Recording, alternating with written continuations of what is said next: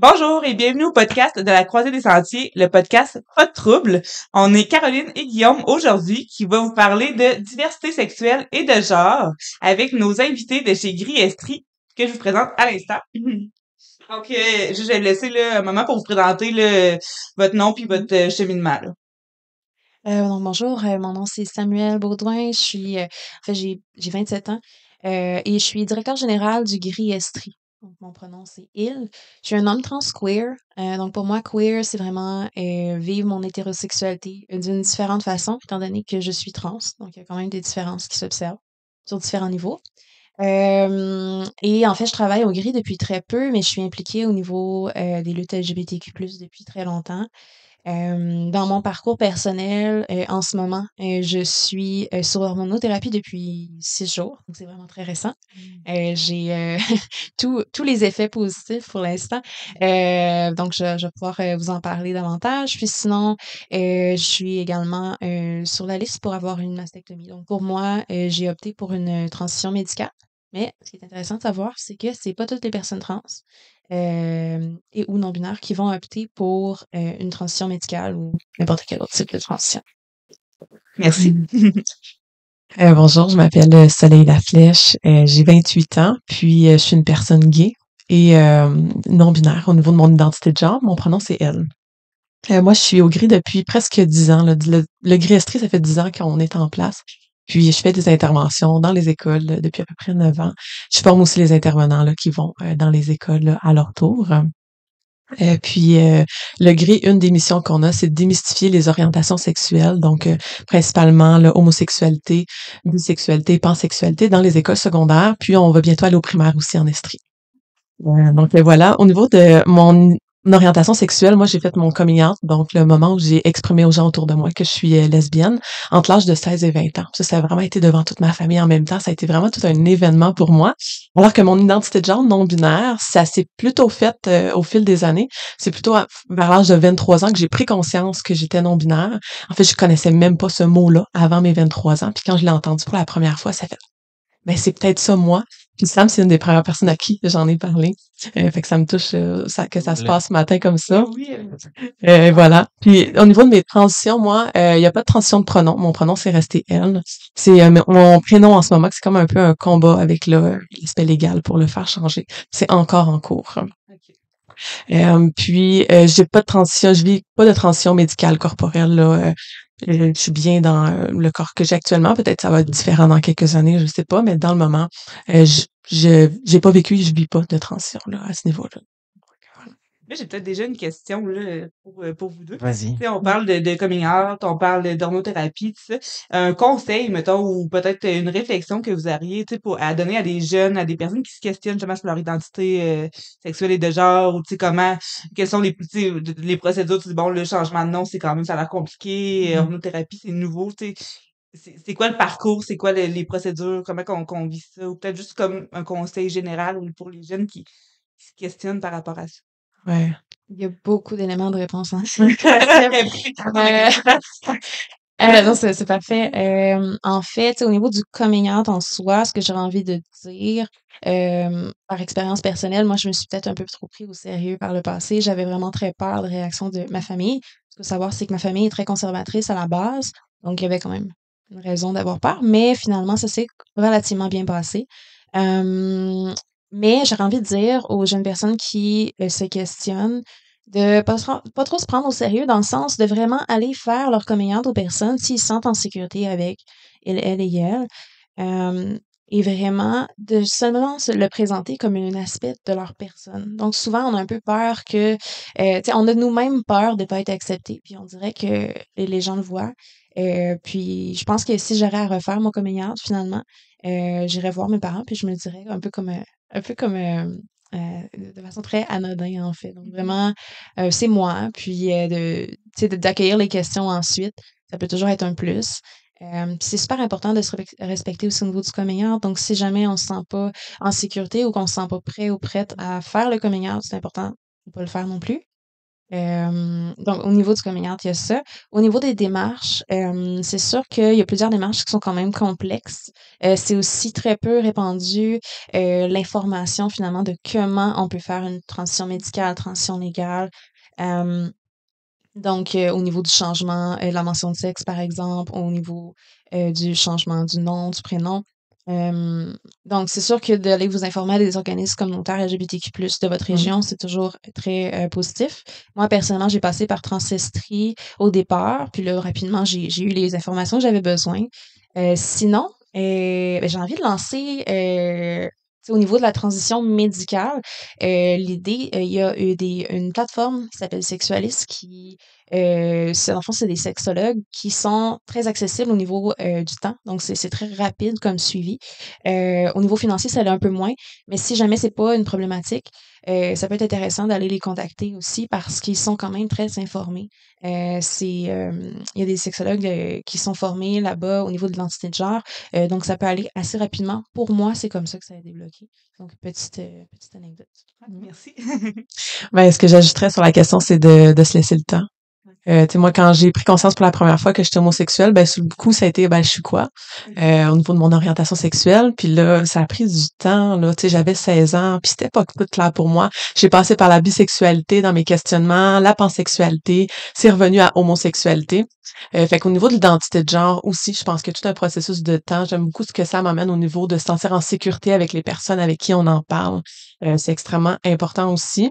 Puis euh, au niveau des types de transition, c'est important de se dire aussi qu'il n'y a pas de transition complète. C'est chaque transition est unique. Parfois, par exemple, dans la société, on va penser que pour être une femme trans, euh, il faut absolument avoir une vulve, alors qu'une femme trans peut avoir un pénis et euh, son pénis est féminin pour elle, par exemple. Donc, il n'y a pas de transition complète. Il faut pas nécessairement se rendre jusqu'à une transition médicale. Puis ça, c'est une pression parfois qui est mise sur les personnes trans, qui, euh, ben, finalement, qui fait mal plus qu'autre chose. C'est au niveau, par exemple, moi, euh, du pronom.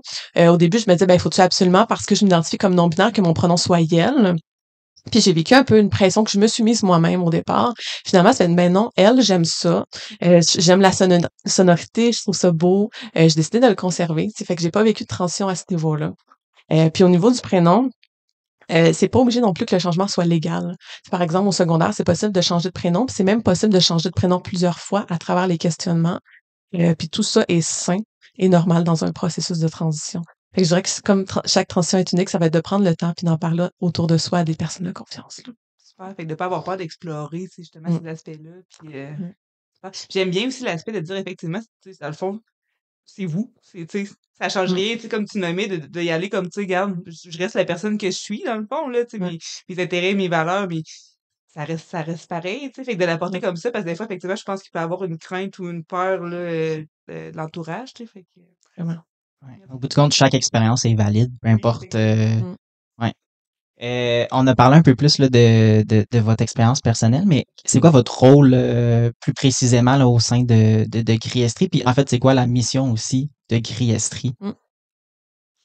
Euh, ben, en fait, je, je l'ai abordé, le directeur général, mais je chapeaute un peu tous les projets, là, pour résumer euh, brièvement.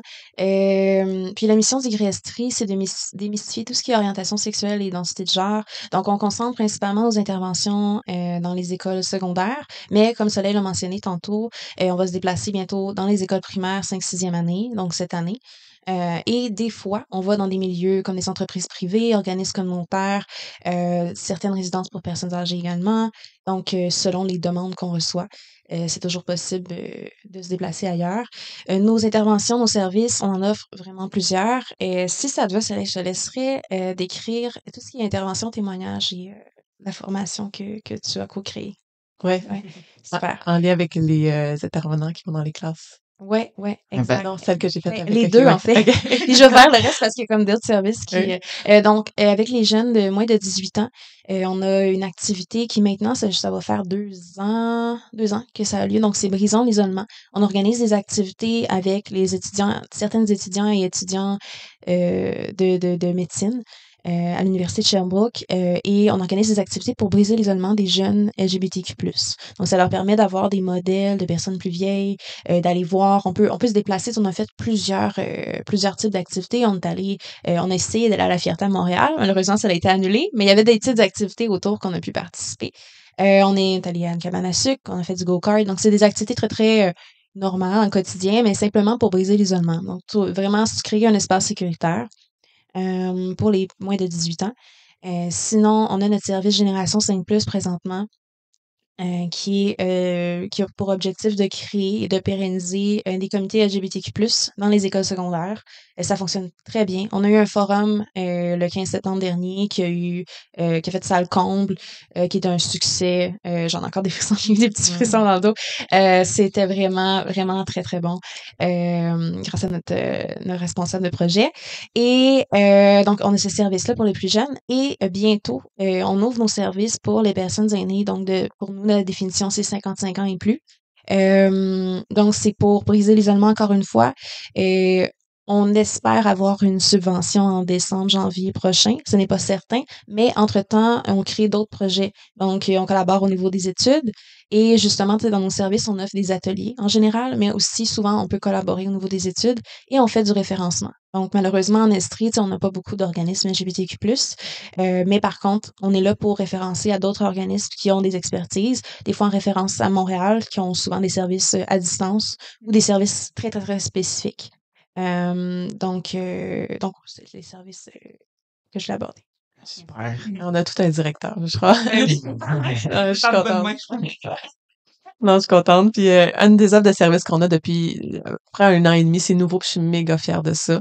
Euh, c'est qu'on va dans les écoles secondaires de l'Estrie pour former les enseignants et le personnel de soutien. Super, ça. Fait que ça, c'était vraiment, en fait, c'était une demande qui venait des milieux et c'est, on, on a créé ce service-là pour répondre aux écoles secondaires, entre autres, euh, qui nous en faisaient la demande. Donc, ça fait à peu près cinq, six écoles que je vais en Estrie déjà euh, rencontrer les enseignants sur place, puis ils me posent leurs questions. c'est ça, il y a tout un programme là en lien avec la diversité sexuelle et la pluralité des genres. Puis après ça, on y va avec les enjeux qui se passent dans leurs écoles, avec les mises en situation. Puis je les accompagne euh, là-dedans. C'est super euh, comme euh, nouvelle offre de service et ça permet de démystifier la diversité sexuelle et la pluralité des genres, là, qui est la mission fondamentale du GRI, faire connaître ces réalités-là. C'est vraiment super parce que je pense quand même que les gens en général, ils veulent comprendre, ils veulent ils ont pas nécessairement euh, il y a pas nécessairement de méchanceté des fois derrière certaines paroles ou certains euh, euh, actions inadéquates c'est qu'ils savent pas.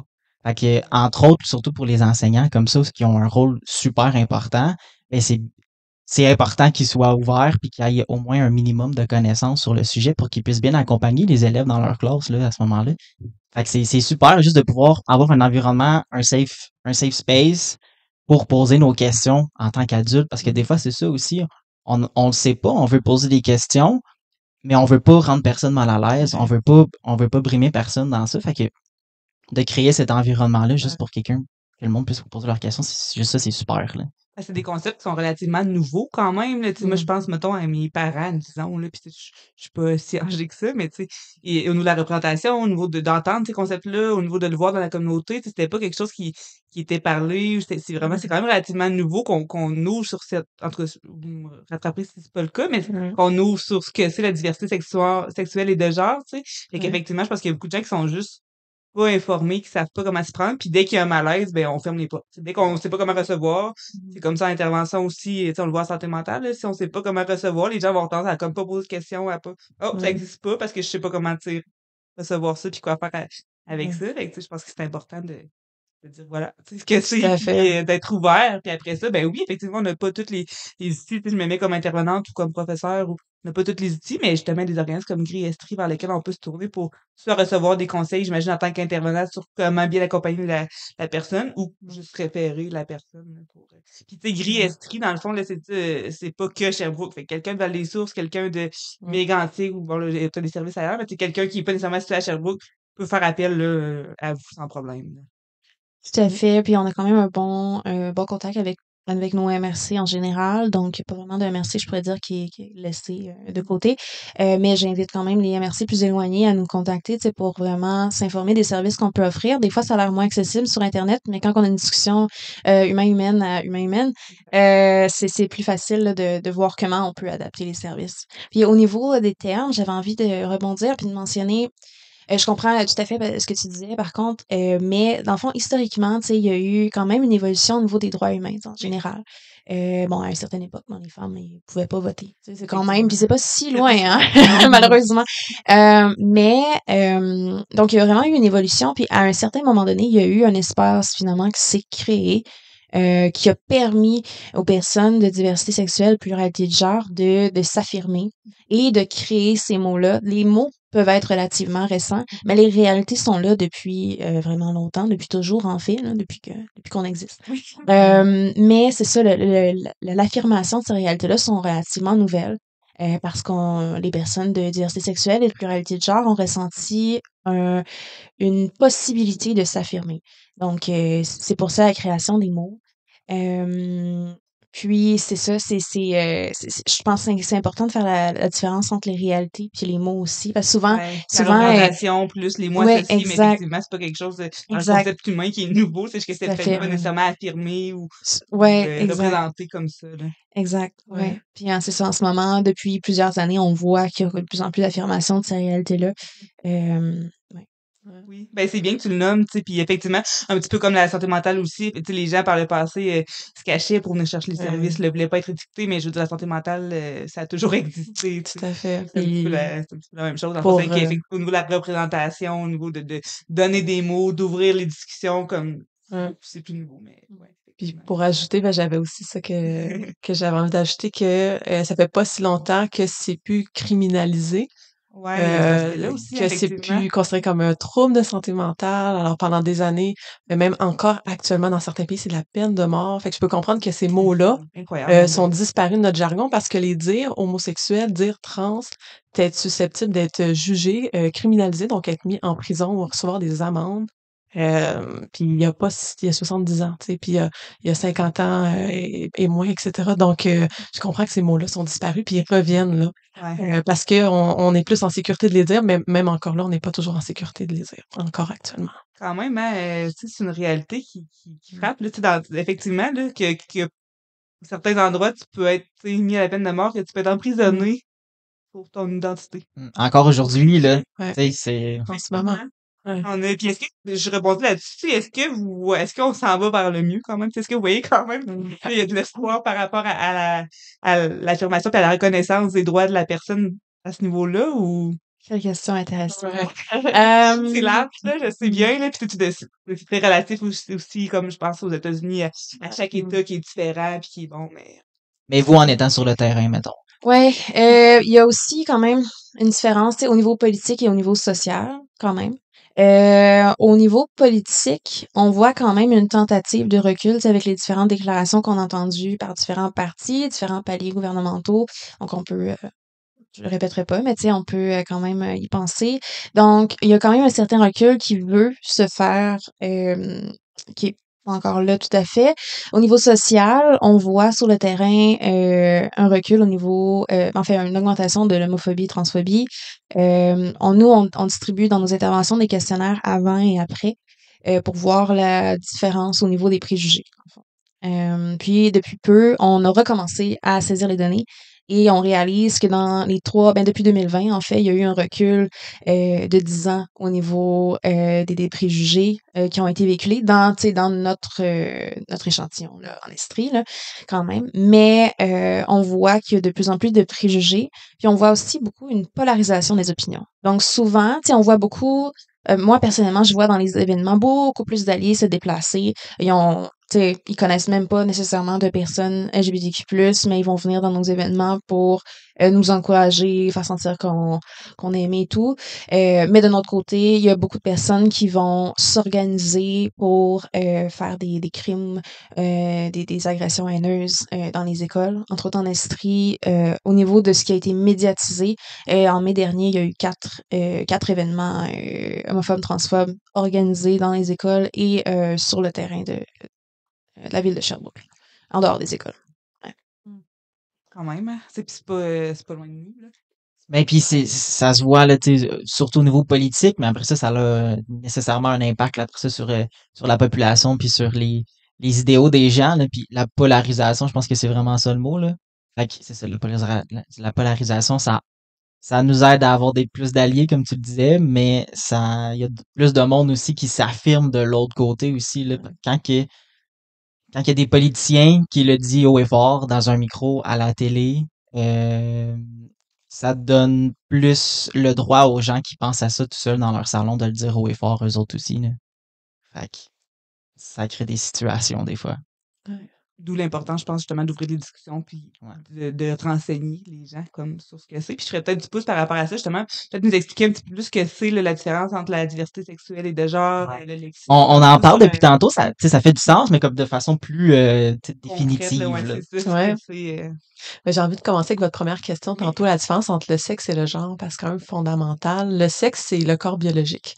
Donc, ça peut être le sexe assign- ben, assigné à la naissance, plutôt le corps à la naissance, ou le corps qui a vécu une transition aussi. Fait qu'on parle plus d'organes génitaux, on parle de seins, on va parler même de la pilosité. On peut rentrer ça dans le sexe. C'est vraiment le corps biologique. Alors que l'identité de genre, c'est un senti personnel, c'est intérieur, ça se voit pas. Personne qui peut deviner actuellement que je suis non-binaire à part si j'en parle. Euh, c'est un senti personnel, mais c'est aussi quelque chose euh, mélangé avec la culture. Là, parce que le genre, euh, c'est c'est c'est culturel aussi. Il y a un genre féminin, y a un genre masculin. C'est comme ça que c'est fait dans la société. Pas dans toutes les sociétés, par contre, non plus. Euh, donc ça, c'est quand même une différence fondamentale de connaître euh, qu'on peut, par exemple, avoir un pénis au niveau de son corps biologique et se sentir dans son identité de genre comme une femme ou comme une personne non binaire.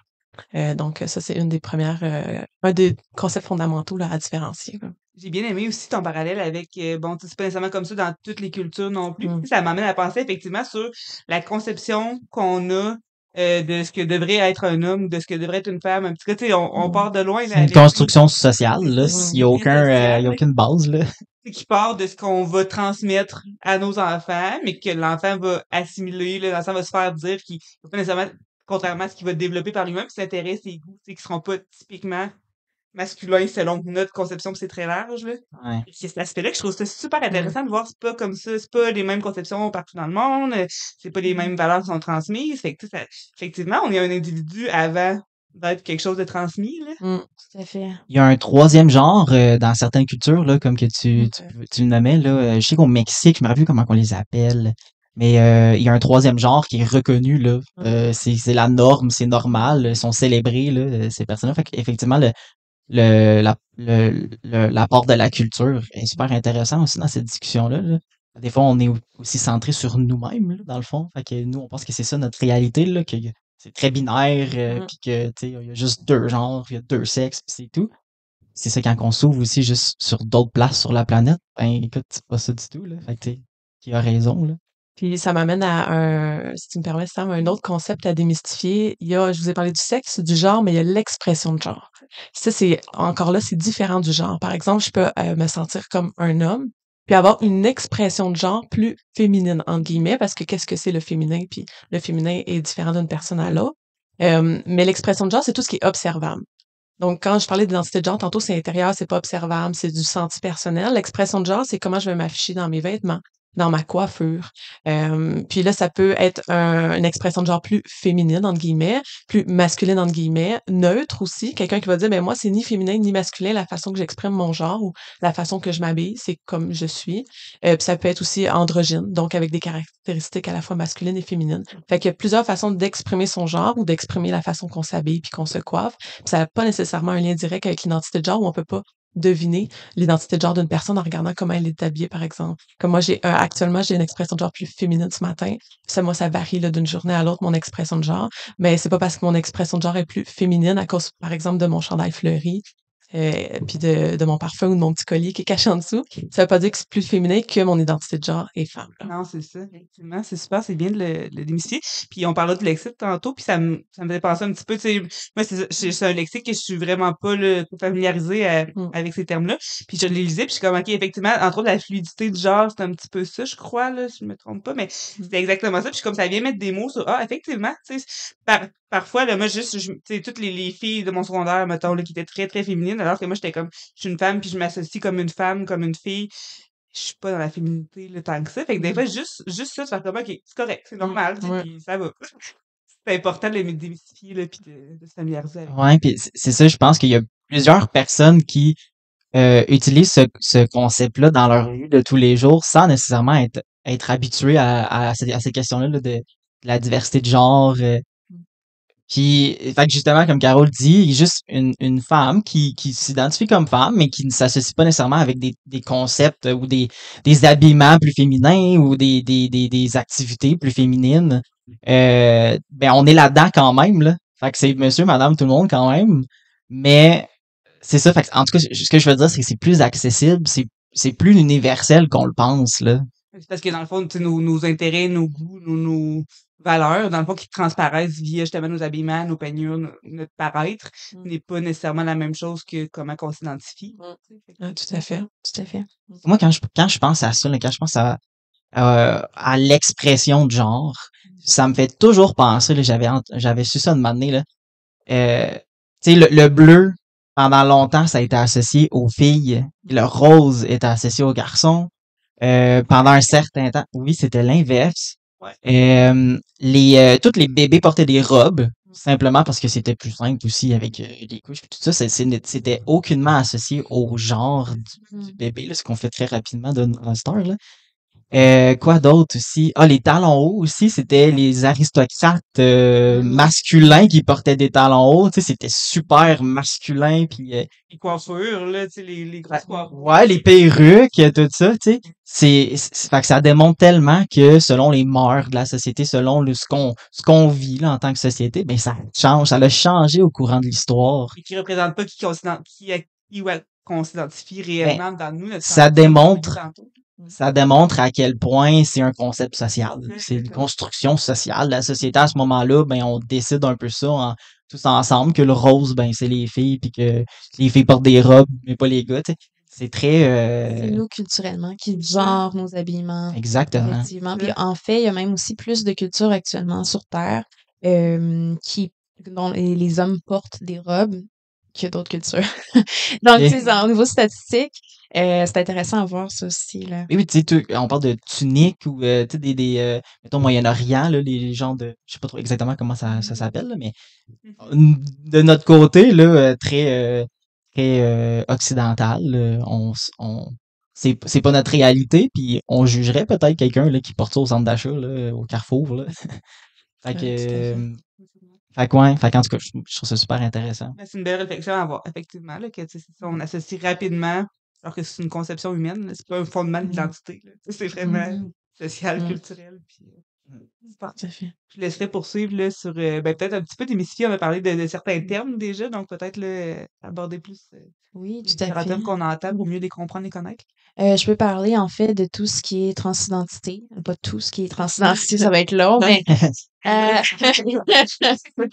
donc euh, bon, d'abord, ce qui est intéressant à savoir, c'est que pour l'instant, en, ce moment, on utilise personne trans. Donc le terme, on a en tête certains termes qui étaient utilisés par le passé. Ces termes-là, on les utilise pas, à moins, euh, grande exception, que la personne nous mentionne avant que cette personne-là utilise le terme. Donc, euh, on fonctionne beaucoup par auto-identification. On est communauté LGBTQ+. Donc, c'est important d'écouter comment la personne s'identifie et euh, d'écouter cette personne-là et de pas le généraliser aux autres personnes. Euh, donc, euh, au niveau des transitions, donc, il y a trois types de transitions. Légales, sociales et médicales. Ces transitions-là sont totalement optionnelles et n'ont aucun lien avec la validité de la personne trans et ou de la personne non-binaire. Euh, Il y a des personnes non-binaires qui s'identifient comme trans, mais il y a des personnes non-binaires qui ne s'identifient pas non plus comme personnes trans. Euh, donc, au niveau des transitions, euh, moi, je peux parler un peu de les miennes, comment je les ai vécues brièvement, mais aussi de c'est quoi en soi. Donc, euh, la transition euh, sociale, euh, c'est une transition finalement de finalement changer euh, la façon euh, qu'on a de, de s'identifier socialement parlant. Euh, c'est l'affirmation de notre réalité. Donc, c'est quand j'ai fait des coming out au niveau de mon euh, identité de genre à ma famille, à mes amis, euh, que j'ai euh, changé socialement le, le, le, le, prénom que j'utilisais euh, et que j'ai commencé à adopter mon réel genre, donc homme, trans, pour moi. J'utilise beaucoup trans pour sensibiliser. On n'est pas obligé du tout de le faire. Euh, donc, euh, social, c'est vraiment plus à ce niveau-là. Médical, c'est au niveau euh, des modifications physiques. Et il y a plusieurs modifications. Donc, il y a, on a en tête probablement dès le départ euh, les chirurgies.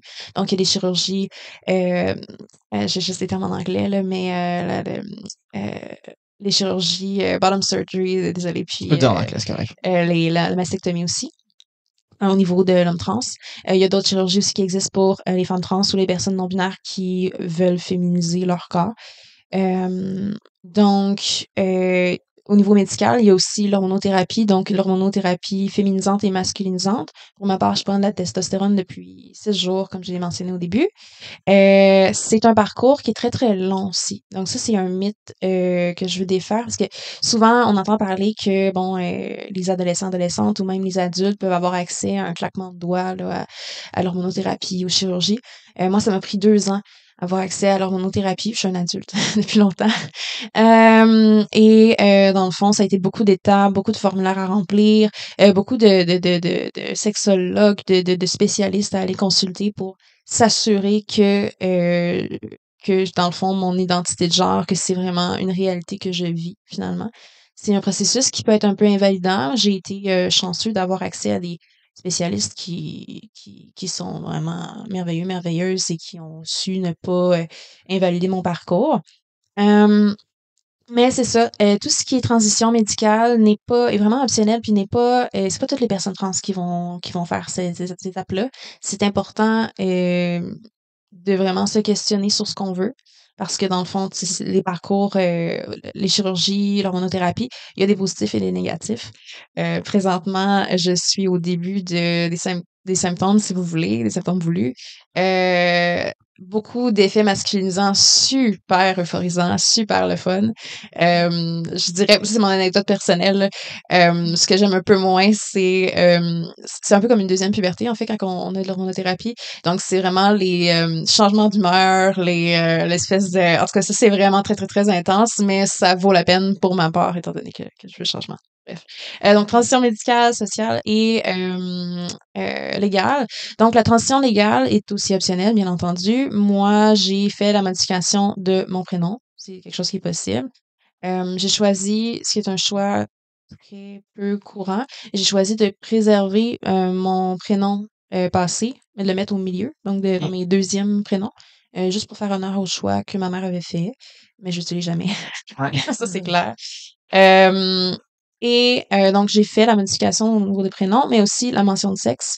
Euh, présentement aussi, si on fait euh, les modifications en même temps, c'est gratuit. Donc, c'est, je sais pas si c'est à long terme par contre, mais depuis quelques mois, c'était comme ça.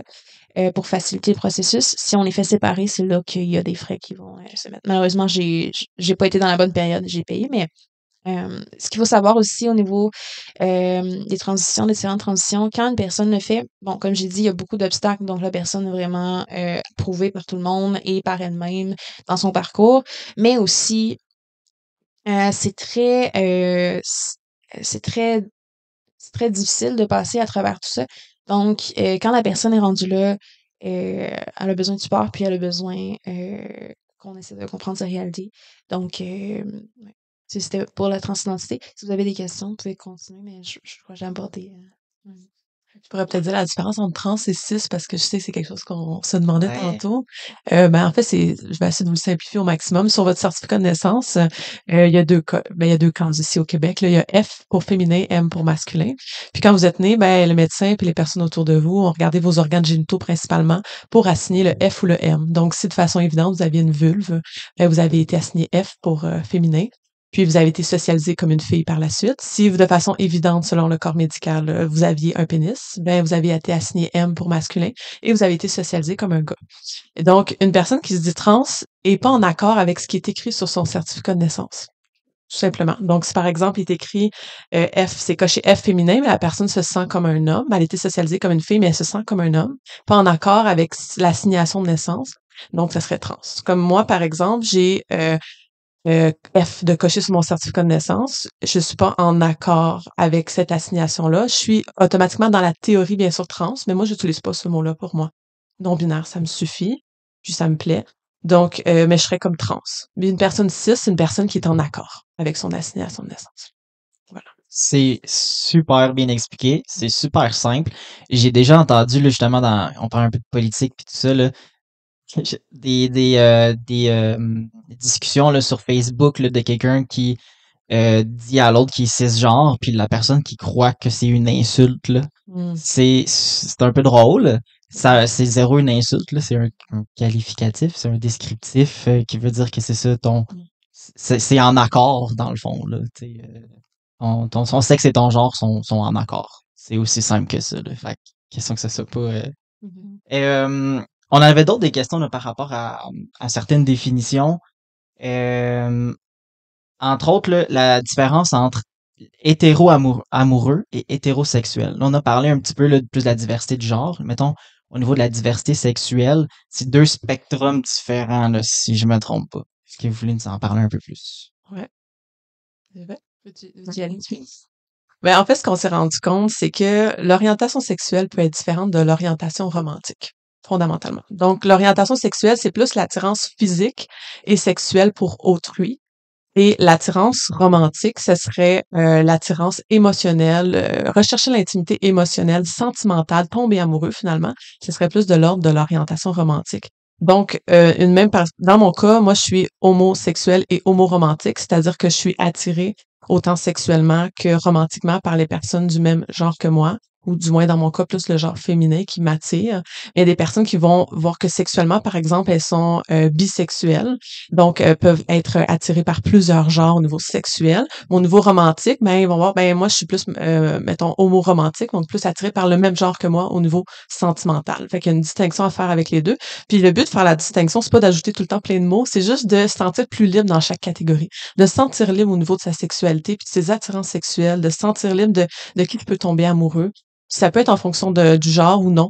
Par exemple, les personnes pansexuelles, euh, dans une des définitions que je pourrais en donner, vont dire, ben moi, peu importe le genre de la personne, que cette personne-là s'identifie comme un homme, une femme, une personne non binaire, moi, je vais tomber amoureuse de la personne par rapport à d'autres choses que son genre, dont ses qualités du cœur, euh, euh, sa personnalité, euh, la façon qu'elle parle, sa voix, tout plein d'autres critères que le genre. Ça sera pas important ou peu important pour une personne pansexuelle. Fait que voici la distinction là un peu euh, entre l'orientation sexuelle et romantique. Puis le fait, sinon, effectivement, c'est pas juste pour avoir un lexique puis un nouveau dictionnaire, là, c'est Mm. pas ça. Mais je trouve ça, je trouve que c'est normalisant, par contre, de mettre des termes d'associés, justement. Fait que je trouve ça super bien de dire, OK, il Mm. y a un terme qui est associé, voilà, ça existe, puis ça se peut qu'on se sente comme ça, c'est normal. Mm. Quelque chose au niveau de, de la confiance en soi aussi, au niveau de l'estime, qui, qui, qui est bien de le faire, là. Au-delà de comprendre ce que c'est puis savoir, mais de pouvoir s'associer, effectivement. Moi, je, je, je me sens comme ça, il y a un terme associé, puis il y a possiblement plein d'autres plein d'autres personnes qui se sentent comme ça aussi. Puis on est très normal. Ça là, t'as parlé de pansexualité, je pense que tu l'as bien décrit. C'est, ça, fait que ce serait quoi, mettons, la différence entre pansexuel et Ouais. bisexuel? Ben, je peux dire comme dans les définitions théoriques, après ça, chaque personne va peut-être voir Ouais. une distinction différente, mais le pansexuel, la notion du genre, elle est pas importante ou peu importante. Et alors que la personne bisexuelle va accorder une importance au genre dans son attirance, va se sentir, par exemple, attirée par les hommes et les femmes, euh, de façon simultanée ou en alternance.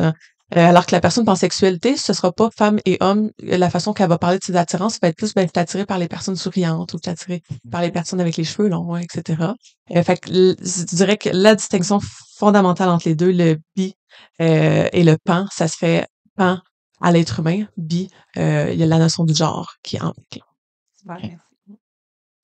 Euh, ben écoute, genre, euh, c'est ça, on s'est basé beaucoup sur le lexique parce que c'est, il y a plein de termes que je pense que la population en général sont pas trop au courant, puis on en entend un peu plus parler justement comme qu'on en parlait dans, dans les médias, puis là on fait, des fois ça fait peur parce qu'on sait pas qu'est-ce que ça veut dire, tu sais, le monde capote là, puis se demande qu'est-ce qui, où c'est que ça, où s'en va le monde, mais dans le fond, il s'agit juste de comprendre c'est quoi le mot, le mot, puis on se rend compte que c'est pas très épeurant là. Euh, fait est-ce que vous pouvez nous, euh, nous parler de agenre et asexuel? La différence, la différence, les similarités? Mhm. Euh, oui, en fait, au niveau d'une personne à c'est une personne qui ne s'identifie pas à un genre particulier, peut même mentionner qu'il n'y a, pas de genre, cette personne-là. Euh, et au niveau asexuel, c'est une personne qui a peu ou pas du tout d'attirance au niveau sexuel. Euh, donc, on dit asexuel, là, littéralement, on aurait envie de dire qu'il n'y en a aucune, mais des fois, des personnes peuvent avoir une attirance sexuelle. Euh, puis, dans le fond, c'est la différence entre les deux. Euh, et un des mythes au, niveau des personnes à genre et surtout asexuelles, c'est que ces personnes-là ne sont pas en couple. Ça se peut, en fait, comme, a, ça se peut qu'ils soient pas en couple, tout à fait, mais il y a quand même, tu sais, un, il peut y avoir quand même un besoin de connexion. Mhm. Donc, tu sais, de, de, de penser, euh, en fait, ces gens-là peuvent être en couple, peuvent vouloir être en couple, comme ils peuvent aussi être célibataires comme d'autres personnes, mais euh, ce mythe-là euh, pourrait être à déconstruire. Puis à genre et non-binaire, est-ce que c'est la même chose? Veux-tu y Je aller? vais? Ok. J'aime ça comment tu, tu tournes pas trop la tête. Euh, en fait, la non-binarité, c'est le fait de pas être dans une binarité. Donc, par Ouais. exemple, euh, fille, c'est binaire. Gars, c'est binaire. Puis euh, tout ce qui est à l'extérieur de ça, c'est non-binaire. Et après ça, il y a des comme catégories plus spécifiques pour les personnes que ça intéresse pour eux-mêmes ou par connaissance générale, qui veulent aller voir les spécificités des différentes sortes de non-binarité ou euh, classifications ou sous-catégories. Euh, à genre en fait partie. Euh, Et- donc, c'est ça que c'était ça ta question. Ouais. hein? Ouais. C'est plus précis, Euh, à genre. précis. Alors, ce que ça veut dire, c'est que dans le spectre de la non-binarité, moi, je m'identifie à aucun genre. Je pense, par exemple, que le genre, c'est une construction sociale auquel j'adhère pas, ou je me sens pas appartenir à l'intérieur de moi à un genre. Euh, donc, c'est une sous-classification de la non-binarité, plus précise encore. Comme moi, par exemple, ça serait bigenre. Donc, moi, euh, je me sens appartenir à la fois au genre masculin et féminin. Euh, donc, ça, c'est non-binaire parce que c'est ni juste fille ou juste gars. Donc, euh, c'est bigenre. Fait que bigenre, c'est comme à genre dans le sens que c'est une sous-catégorie de la non-binarité. Puis, à- genre, c'est en lien avec l'identité de genre, alors que le asexuel de tantôt, ça n'a aucun, euh, rien à voir avec l'identité de genre, c'est vraiment l'attirance envers autrui, donc dans le, l'orientation sexuelle. là. Super. Écoute, je pense qu'on a fait quand même, euh, je sais pas si vous avez d'autres d'autres définitions que vous avez envie de, de, de démystifier, d'expliquer euh, davantage. Si jamais c'est le cas, faites, euh, faites-nous signe. Euh, écoutez, nous ici, on, un- est un organisme en, sa- en santé mentale, puis nécessairement qu'on veut faire un, petit lien avec la santé mentale, puis la réalité des gens qui vivent avec une diversité sexuelle et de genre. Qu'est-ce que vous qu'est-ce que vous pouvez nous dire par rapport à ça? Qu'est-ce que vous voyez sur le terrain des gens qui viennent vous voir puis qui vivent cette réalité-là? Euh, à quel point ça a un impact sur leur santé mentale? On a parlé un petit peu tantôt d'une recrudescence un peu de de de- d'actions homophobes, euh, transphobes et tout ça. Fait que je vous écoute. Tout à fait. Euh, D'abord, euh, c'est intéressant, c'est important de ne pas faire le lien directement avec santé mentale et personnes LGBTQ+. Souvent, c'est, euh, on dirait qu'il y a comme un lien de causalité qui a, qui a- été créé socialement. Mais en fait, ce qui arrive souvent, c'est que les personnes LGBTQ+, vivent des obstacles, rencontrent des obstacles socialement, manque de support, isolement social, euh, non-compréhension de leur réalité, vraiment beaucoup d'obstacles. Sinon, c'est au niveau, sais, des, personnes trans, euh, ça peut être aussi de longtemps ne pas avoir de services, accès aux services de soins, euh, d'affirmation de genre et euh, avoir comme ressentir vraiment une, incohérence avec le corps dans lequel il, elle et elles vivent. Donc tout ça peut peut faire vivre de la détresse aux personnes. Euh, ce qui est important, j'avais vu une statistique, malheureusement, j'ai pas l'étude en tête, mais euh, il mentionnait que lorsqu'il y a une personne de plus qui supporte une personne trans, il y a 93% moins de chances que cette personne-là euh, se suicide. Donc, c'est quand même très. Une seule personne, un support, une personne significative, pas besoin d'être des parents, ça peut être des amis, ça peut être euh, ça peut être des intervenants intervenantes aussi, des professeurs. On, des fois, on, sous-estime l'importance que des professeurs peuvent avoir dans notre vie. Donc, vraiment, toute personne qui veut supporter une personne trans, une personne LGBTQ+, euh, ça peut l'aider au niveau euh, de la santé mentale. Des problématiques euh, qui sont observées, mais c'est ça, c'est beaucoup euh, de la détresse, l'is- l'isolement social, ce qui crée finalement des sentiments, ça peut être des sentiments de dépression, ça peut être des sentiments dépressifs plutôt, ça peut être des, des, des sentiments de détresse, de, de- de- d'anxiété. Euh, il y a aussi une certaine, c'est plus un mauvais diagnostic qui peut être fait, mais il y a un lien qui est observé au niveau euh, troubles alimentaires et personnes trans. Euh, c'est une- encore une fois, c'est pas un lien de causalité. C'est simplement, ben, en fait, dans mon cas, euh, ça a été une problématique pour moi. Donc, de 15 à 20 ans, j'ai eu un trouble alimentaire. Euh, ce trouble alimentaire-là était en fait ma tentative de faire disparaître mes courbes euh, que j'avais pas à la bonne place dans ma tête à moi. Euh, et euh, c'est des fois, tu quand on se questionne sur le, le- le trouble alimentaire, on peut voir un peu, euh, dans mon cas du moins, on peut voir, euh, on peut voir le lien avec mon identité de genre. Euh, donc, c'est, c'est, le fond, euh, cette détresse-là, ça va être des façons que les personnes LGBTQ+, qui sont incomprises, vont trouver pour essayer de correspondre à leur identité de genre ou de correspondre à leur réalité, tout en n'ayant pas nécessairement l'acceptation qu'ils ont besoin. C'est bien ce que tu nommes, puis effectivement, c'est peut-être euh, de clarifier, c'est parce que par le passé, là, on en parlait tantôt, c'est dans les, les SM4, euh, du moins, là, c'était reconnu comme une la dysphorie de genre comme vraiment une problématique au niveau de la santé mentale. Là.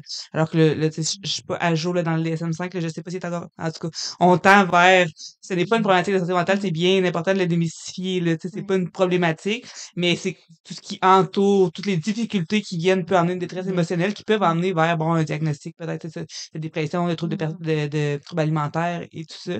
Mais la personne qui, qui vit une diversité sexuelle et de genre, qui se représente par ça, n'est pas associée à une problématique de santé mentale c'est pas non plus la réalité LGBTQ+, qui va faire vivre une détresse, mais c'est vraiment la non-acceptation de la réalité, finalement, finalement, qui vont faire vivre cette détresse-là. Au même principe que, que tout le monde, dans le fond, là, qui vit une difficulté là, euh, dans sa vie, puis qui peut apporter bon, des symptômes dépressifs, qui peut mmh apporter des troubles X. Puis, euh puis à titre informatif, c'est plus dans le DSM-5 euh, depuis quelques années. Euh, puis on parle maintenant, dans le milieu, on parle d'incongruence de, de genre pour essayer de se distancer finalement du terme dysphorie, qui était plus médicalisant avant. Donc, euh, Super, merci. Par rapport à détresse, euh, je peux parler pour moi, par exemple, j'ai remarqué ça récemment. Euh, moi, en fait, j'ai plusieurs emplois. Un de mes emplois, c'est à Jouvence. Puis, euh, je suis animatrice plein air, j'accompagne les groupes là, primaires, secondaires dans la nature. Et j'ai remarqué que j'étais ben, naturellement beaucoup plus mégenrée. Euh, mégenrée, c'est-à-dire désignée comme une femme, une madame euh, à Jouvence, puis qu'à la fin de mes journées, ça impacter plus sur moi que les journées que je suis en télétravail parce que je fais de l'illustration, que je suis moins exposée finalement euh, au public, euh, je suis moins mégenrée, puis j'ai remarqué que ça sais pas si c'est une détresse, en tout cas une souffrance, là, mmh qui est moins présente, là, du fait d'avoir été moins mégenrée pendant mes journées de télétravail. Puis, tu sais, je m'attends pas à ce que les gens, je comprends que mon, mon expression de genre est féminine, les gens m'associent automatiquement comme une madame. J'espère peut-être juste à long terme que ces mots-là, les, de salutation ou de présentation peut-être disparaissent ou tu sais je sais pas si c'est euh, quelque chose d'utopique mais les madame monsieur euh, pas parce que ça me vieillit que j'aime pas ça mais c'est parce que ça réfère au genre féminin mm-hmm. qui me parle pas moi je dis souvent jeune appelle-moi euh, soleil ou monsieur soleil mais ça c'est plus une blague parce que je m'identifie pas comme un monsieur non plus mais c'est juste un peu pour récupérer un peu de pouvoir tu sais que j'essaie de trouver des moyens mais bref j'aime ça être appelé par mon prénom puis par rapport à ce qui se passe dans la dernière année, la recrudescence des violences, moi j'ai remarqué que j'ai plus peur. Euh, c'est sûr que j'entends les mouvements, il y a des choses qui sont médiatisées. Moi, je suis à la maison, puis on dirait que j'ai plus peur d'aller aux États-Unis. C'est juste ça, ah avec ma blonde. J'y pense. Puis j'ai été à Burlington, mettons, il y a deux ans. Euh, je me sentais quand même euh, bien. On est allé faire du vélo. J'avais pas peur. Je voyais des drapeaux dans la ville et tout. Puis là, depuis un an, je me disais, ça me tente moins d'aller à Burlington à cause de ce que j'entends aux États-Unis. Sur le terrain, je sais pas en réalité si je serais rejetée, agressée, euh, s'il me voyait main dans la main avec ma blonde, mais ça me passe par la tête, puis j'ai plus peur. Puis de remarquer ça, ça me fait, hé, quand même, tu sais, euh, il se passe quelque chose. Puis ça me fait de quoi? Ça m'attriste euh, profondément. Mais je trouve ça incroyable, incroyable, pas dans le bon sens du terme, là, que, qu'en 2023, tu sais, on, on, on, que, que tu te sens comme ça, en fait, là, par ce qui est véhiculé, par, bon, on, on en parle depuis le départ, mais je veux dire, à la base, c'est ça, on est tous des individus, on est tous nos, nos, euh, nos similarités, nos différences, c'est, c'est incroyable, je pense qu'il y a vraiment un bon travail à faire de sensibilisation à ce niveau-là. Puis, tu sais, on, on parle de détresse émotionnelle, de santé mentale, effectivement, mais autant dans euh, la partie avant, si on veut. Fait avant de mmh. reconnaître qui on est dans la transition, dans OK, tu sais, bon, euh, la partie expérientielle aussi, comme adolescent, comme, comme début d'adolescence, qu'on on cherche un petit peu qui en est tout ça. Puis par la suite aussi, il y a vraiment deux réalités quand même dans qui est propre à soi, à qui je suis, à je me cherche, et parce que les autres vont me faire sentir aussi, parce que la population véhicule, par, parce que je me reconnais pas non plus bon dans les termes. Effectivement, tu en as parlé, tu sais, nous on a eu entre autres zones neutres qui sont venus ici, mais dans les questionnaires, là, euh, de façon générale, là, c'est monsieur, madame. C'est homme-femme, merci, bonsoir. Il y a pas, bon, un petit peu plus, de plus en plus le autre, parfois. Mais on est, c'est ça on, on, en tant que société, on a du chemin à faire. On peut pas euh, avoir la réponse tout de suite à tout non plus, mais effectivement, ça a plusieurs impacts au quotidien. Là. C'est la santé mentale qui peut emmener, puis bon, le croix sentier est là, si jamais. ben, puis écoute, ça, ça m'amène à, à poser cette question-là. Comment est-ce qu'on peut faire individuellement et en tant que société pour être plus inclusif? Hmm. Ça fait un pont avec ce que je voulais dire. C'est incroyable. La connexion ce. Euh, ouais, mais en fait, j'ai aussi en même temps parlé du Gréestrie de ses services, pas euh, spécifiquement, mais au Gréestrie, nous, depuis dix ans, presque dix ans, euh, on utilise beaucoup la connexion avec les gens. Pour nous, c'est important de connecter en tant qu'humain humaine d'abord. Euh, puis nous, on a des petites bandes annonces qu'on a faites à moitié là, ce matin, mais qui, on se présente, on présente euh, bon notre prénom, notre âge, euh, notre identité, mais aussi vraiment comme nos hobbies. Bon, moi, j'aime faire mixed martial arts. J'aime ça, faire du combat, c'est une de mes passions. Et là, tu sais, souvent les jeunes, ils vont voir Ah ben moi aussi j'aime ça, je fais du karaté, c'est un peu similaire. Fait que je, je, je dans ma tête à moi, je vais faire comme ben, cette personne humaine-là, ben elle me ressemble. Donc Mmh c'est correct. Donc, vraiment de connecter. Donc, au gris, on fait ça. Euh, puis, j'ai envie de raconter une anecdote personnelle. En fait, euh, moi, dans la dernière année, j'ai malheureusement perdu un, énorme pied dans ma vie, euh, qui est ma grand-mère maternelle. c'était une femme qui pouvait soulever la terre avec ses deux mains. Là. C'était, elle était excessivement forte et excessivement, un, un, caractère. Et euh, cette personne-là, ben, elle était, euh, puis là, je dois nommer ses opinions politiques parce qu'elle en était très fière. Euh, elle était conservatrice, donc. elle était membre du Parti conservateur, toute, toute, toute la toute la patente. moi, de mon côté, je n'aurais pas mon opinion politique, mais je, ne suis pas conservateur. on peut, on peut se douter. et donc, au niveau politique, on peut se dire, tu sais, visuellement, là, ça n'a pas l'air de fonctionner. Mais moi et ma grand-mère, on avait une relation absolument fantastique. Et pour la raison suivante, quelque chose que je recommande à tout le monde, qui est la connexion par l'amour. Donc, tout ce qui était euh, identité de genre, diversité sexuelle, c'était une grande défendresse, même si ça ne fitait pas nécessairement avec ses valeurs. Euh, elle était donc, elle connectait par l'amour, puis elle est, pour moi, tu sais, elle, elle, elle, me défendait à ce niveau-là. Puis elle défendait d'autres personnes aussi finalement que moi à ce niveau-là. Euh, fait que moi, j'ai l'impression, tu sais, dans la société, ce que je vois beaucoup, là, c'est super simple dans le fond, là, on n'est plus trop dans les concepts, mais c'est vraiment de connecter d'humain humaine à humain humaine. Euh, de réapprendre à faire ça, puis de se voir en, en part entière au lieu de voir les étiquettes. Euh, nous, on les utilise pour sensibiliser, mais c'est important de se voir comme personne. Mon Dieu, ça Très bien dit. C'est vraiment ça s'applique tellement à, à tout. Dans le fond, là, c'est ça. C'est que, au-delà de à quoi on s'identifie, à quelle problématique physique, santé mentale, peu importe on a, euh, nos difficultés qu'on vit, euh, peu importe, c'est ça. On a des valeurs, on est une personne, on a des connexions qu'on peut faire. Puis, je trouve ça, je, je pense que je vais adopter cette pratique-là aussi, de faire comme, OK, on s'identifie finalement à, c'est pas grave à qui, ben, je veux pas, je veux pas, euh, tu sais, manquer de respect, c'est pas grave à qui tu t'identifies ou comment tu te présentes, ou peu importe, dans le sens que tu aimes le karaté, j'aime le karaté, merci, on a des poches sur même. Ouais, c'est simple de même, là. oui, fait que c'est super bien, là, j'ai, ouais. Puis peut-être de pas aussi, tu parlais de pronoms, puis de pas prendre pour acquis. On prend beaucoup, dans la vie, on prend beaucoup pour acquis sur tout plein de choses. Mais comme tu dis, c'est pas, c'est pas visible, là, nécessairement, là, c'est pas comment que tu vas te présenter euh, physiquement qui représente à qui tu t'identifies. Pas, je m'excuse pour le son. euh, de pas prendre pour acquis, puis de, de pas avoir peur peut-être de questionner, de, de le mm. nommer. Tu sais, moi, je vais le nommer, écoute, je sais pas, est-ce que je te tutoie, est-ce que, que t'es un il, est-ce que t'es un elle, je, je vais questionner. Mm. Fait que déjà, de dire, OK, j'ai pas toutes les, les, les réponses, mais je, je mm. veux m'y connaître, je veux euh, être respectueux, je veux savoir c'est quoi ta réalité. Fait que de pas avoir peur de faire comme, OK, je connais vraiment pas ça, mais je, mais je veux connaître ça, puis je veux être inclusif. Les mots d'ordre, ça serait euh, écoute, euh, ouverture, humilité. Puis souvent, un des obstacles, c'est parce que l'allié ou même moi-même, ça m'arrive de se sentir pas correct ou d'avoir peur de se sentir pas correct dans la façon d'approcher l'autre. Ça, ça peut faire un obstacle en n'y étant pas sensible. Fait que souvent, ça sous-tend une culpabilité que moi-même, parfois, j'ai peur de mégenrer les gens que j'aime autour de moi. Puis en étant un peu sur ce qui vivent là, je suis moins dans l'écoute puis dans l'ouverture de l'autre parce que je suis pris dans mon affaire personnelle de ma propre peur d'être sentir pas correct. Là. Fait que ça, j'ai remarqué beaucoup ça, ça revient beaucoup dans les formations. Là.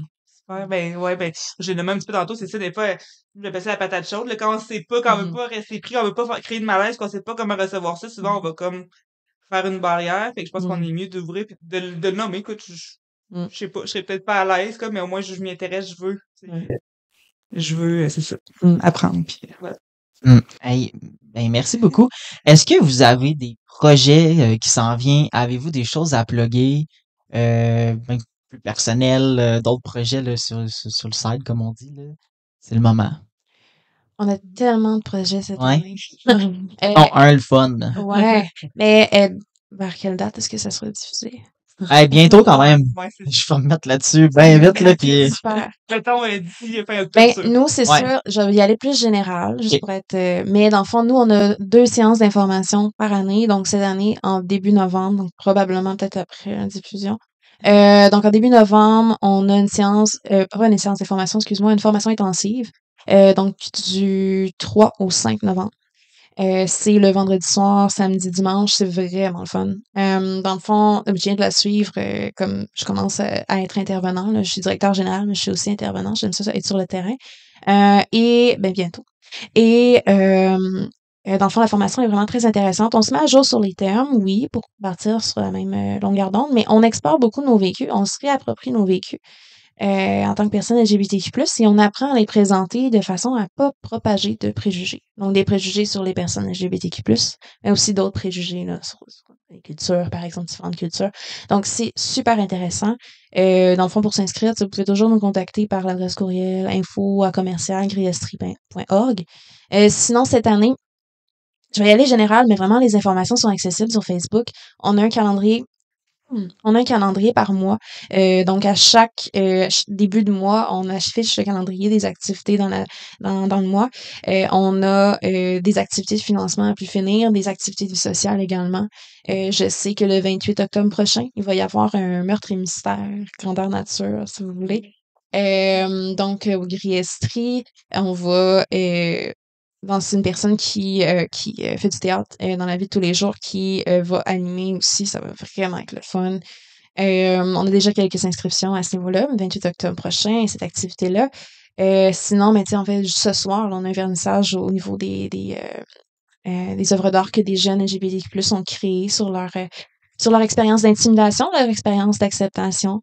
Euh, puis c'est ça, dans le fond, je vous invite à aller voir la page Facebook pour plus d'informations. Puis, euh, cool. les- Votre site web aussi, là, il est bien fait, là, pour Oui, de vrai, c'est euh, c'est assez clair. J'ai une question, moi, par rapport à ça, justement, euh, les activités, ce que vous offrez, tout ça. Est-ce que c'est réservé aux personnes qui vivent la diversité sexuelle et de genre, ou tu sais, quelqu'un, par exemple, euh, un ami, un parent Mhm. qui dit, moi, j'aimerais ça en apprendre plus, j'aimerais ça côtoyer des gens euh, euh, qui vivent avec la diversité sexuelle et de genre, puis je sais pas si je le prononce comme il faut. Mais euh, Mhm. est-ce que ça peut être, quelqu'un qui, qui vienne quand même pour vraiment, là, être touché par cette réalité, là, disons, de près. là? Ça dépend toujours des services. Euh, nos services sont plus offerts à des personnes alliées, dans le sens c'est des formations pour montrer les différents acronymes. Souvent, c'est plus des personnes alliées qui vont aller les chercher. Euh, mais au niveau des activités en soi, les vernissages, les activités comme ça, sociales, les, les personnes alliées sont les bienvenues. Euh, euh, sinon, au niveau des activités de financement, c'est un peu la même chose. Donc, en général, nos événements sont ouverts, mais tu sais, par doute, vous pouvez toujours nous contacter, puis euh, on, va, on va pas mal le prendre. Est-ce que tu avais d'autres choses à, à Ben, plugger, Soleil? c'est plus personnel, mais en même temps, je sais que le gris, ça l'est procuré. J'ai créé un jeu outil de cartes illustrées. Fait que je sais On pas voulait si vous avez, ouais, On l'a, on l'a vu. Fait que ça, c'est- je suis super contente de ça parce que je pense que ça n'existe pas vraiment sur le marché québécois, ce genre d'outils-là. J'avais envie d'illustrer la diversité à travers tout plein de concepts ou d'auto-identification. C'est vraiment comme pour la connaissance de soi en lien avec la DSPG, la diversité sexuelle et la pluralité des genres. Euh, c'est tout bien, euh, comment dire, euh, catégorisé, mais le but, c'est pas de se catégoriser, mais juste d'avoir une idée des concepts, puis après ça, de se sentir libre, de s'identifier finalement à ce qui fait du sens pour soi. Fait que c'est un jeu outil que, en ce moment, les enseignants se procurent beaucoup, là, euh, sur le marché, mais euh, aussi beaucoup les organismes là, communautaires. La peluche, hein, c'est ça? Euh, oui, la peluche de la ouais, Peluche de la Ouais. diversité. Puis euh, on, on l'a on l'a vu, moi, puis je suis Mhm. contente que tu en parles parce qu'on voulait justement là, euh, Mhm. le- ben, le, le plugger. Là. Puis euh, il est bien illustré, il est beau, c'est Mhm. c'est tu sais, c'est pas euh, un c'est pas un roman là, pour Ouais. donner les textes, les, les termes, fait que c'est c'est rapide, c'est facile de comprendre, il a l'air vraiment euh, il a l'air vraiment super. Est-ce qu'on peut se le procurer euh, en ligne, dans le fond? Euh, oui, sans force, c'est sur le site des éditions Émotion. Ça va être la façon la plus facile de se le procurer, là, éditionémotion.com. Ouais, on va tout mettre ces infos-là, là, euh, quelque part dans la vidéo, dans la description, quelque part, là. Fait qu'on va, euh, ça va être partagé. Et je pense qu'on on a fait le tour. Êtes-vous satisfait? Ouais. Ouais, merci pour votre ouverture à nous recevoir. Merci tellement beaucoup. Ça a été super pertinent, puis euh, j'espère que les gens qui vont écouter ce podcast-là vont, vont en ressortir euh, plus instruit puis plus ouvert d'esprit aussi. Là. J'espère euh, que le message va, va être bien véhiculé aussi, qu'effectivement, là, euh, moi, ça m'a vraiment euh, touché qu'il y ait des crimes de haine proches de nous. Là, fait que, je pense que mm. j'espère que le message va, va passer, en tout cas, qu'on souhaite l'amour et non la guerre. et, on va prendre ton petit, ton petit mot. Là, en vrai, je le trouve parfait. C'était vraiment c'était super. Je pense que c'est ça le message à retenir là, de tout ça. Puis de pas hésiter à aller euh, chercher euh, l'aide, les ressources nécessaires si on se questionne, si on veut l'accompagnement. Euh. puis on peut être, tu sais, nous ce qu'on dit souvent ici, on peut être des portes d'entrée, là, on fait du référencement, fait que quelqu'un qui mm-hmm. vit une détresse, mettons émotionnelle, mm-hmm. qu'on se rend compte que c'est relié à ça, ben on va référer, on va aller chercher l'aide pour la personne, fait que c'est important d'être bien appuyé. Là, mm. Merci. Merci. Merci.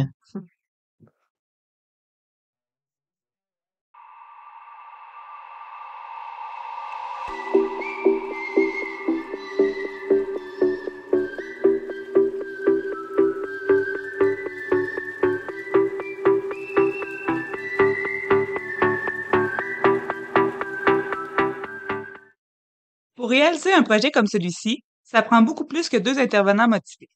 Ce projet a donc été réalisé sous la supervision de Marie-Michel Grimard, de qui l'idée est née, et de Sylvie Kawaja, notre directrice, qui embarque dans les projets incroyables de ses intervenants. Merci à Enzo Marceau, spécialiste en aiguillage, captation audiovisuelle et en événements numériques, pour toute son aide et sa patience, sans qui nos talents d'animateur n'auraient clairement pas été les mêmes. Annick Lebrun pour l'idée originale de nom qui a été choisie, Merci à tous les différents endroits qui nous ont accueillis pour faire la promotion du podcast. Et merci à tous les jeunes et moins jeunes qui ont participé de loin ou de près à ce que le podcast leur ressemble. Ce projet est réalisé avec la contribution financière de la Caisse des Jardins des Sources. Le podcast Pas de trouble est aussi financé par le Secrétariat à la jeunesse.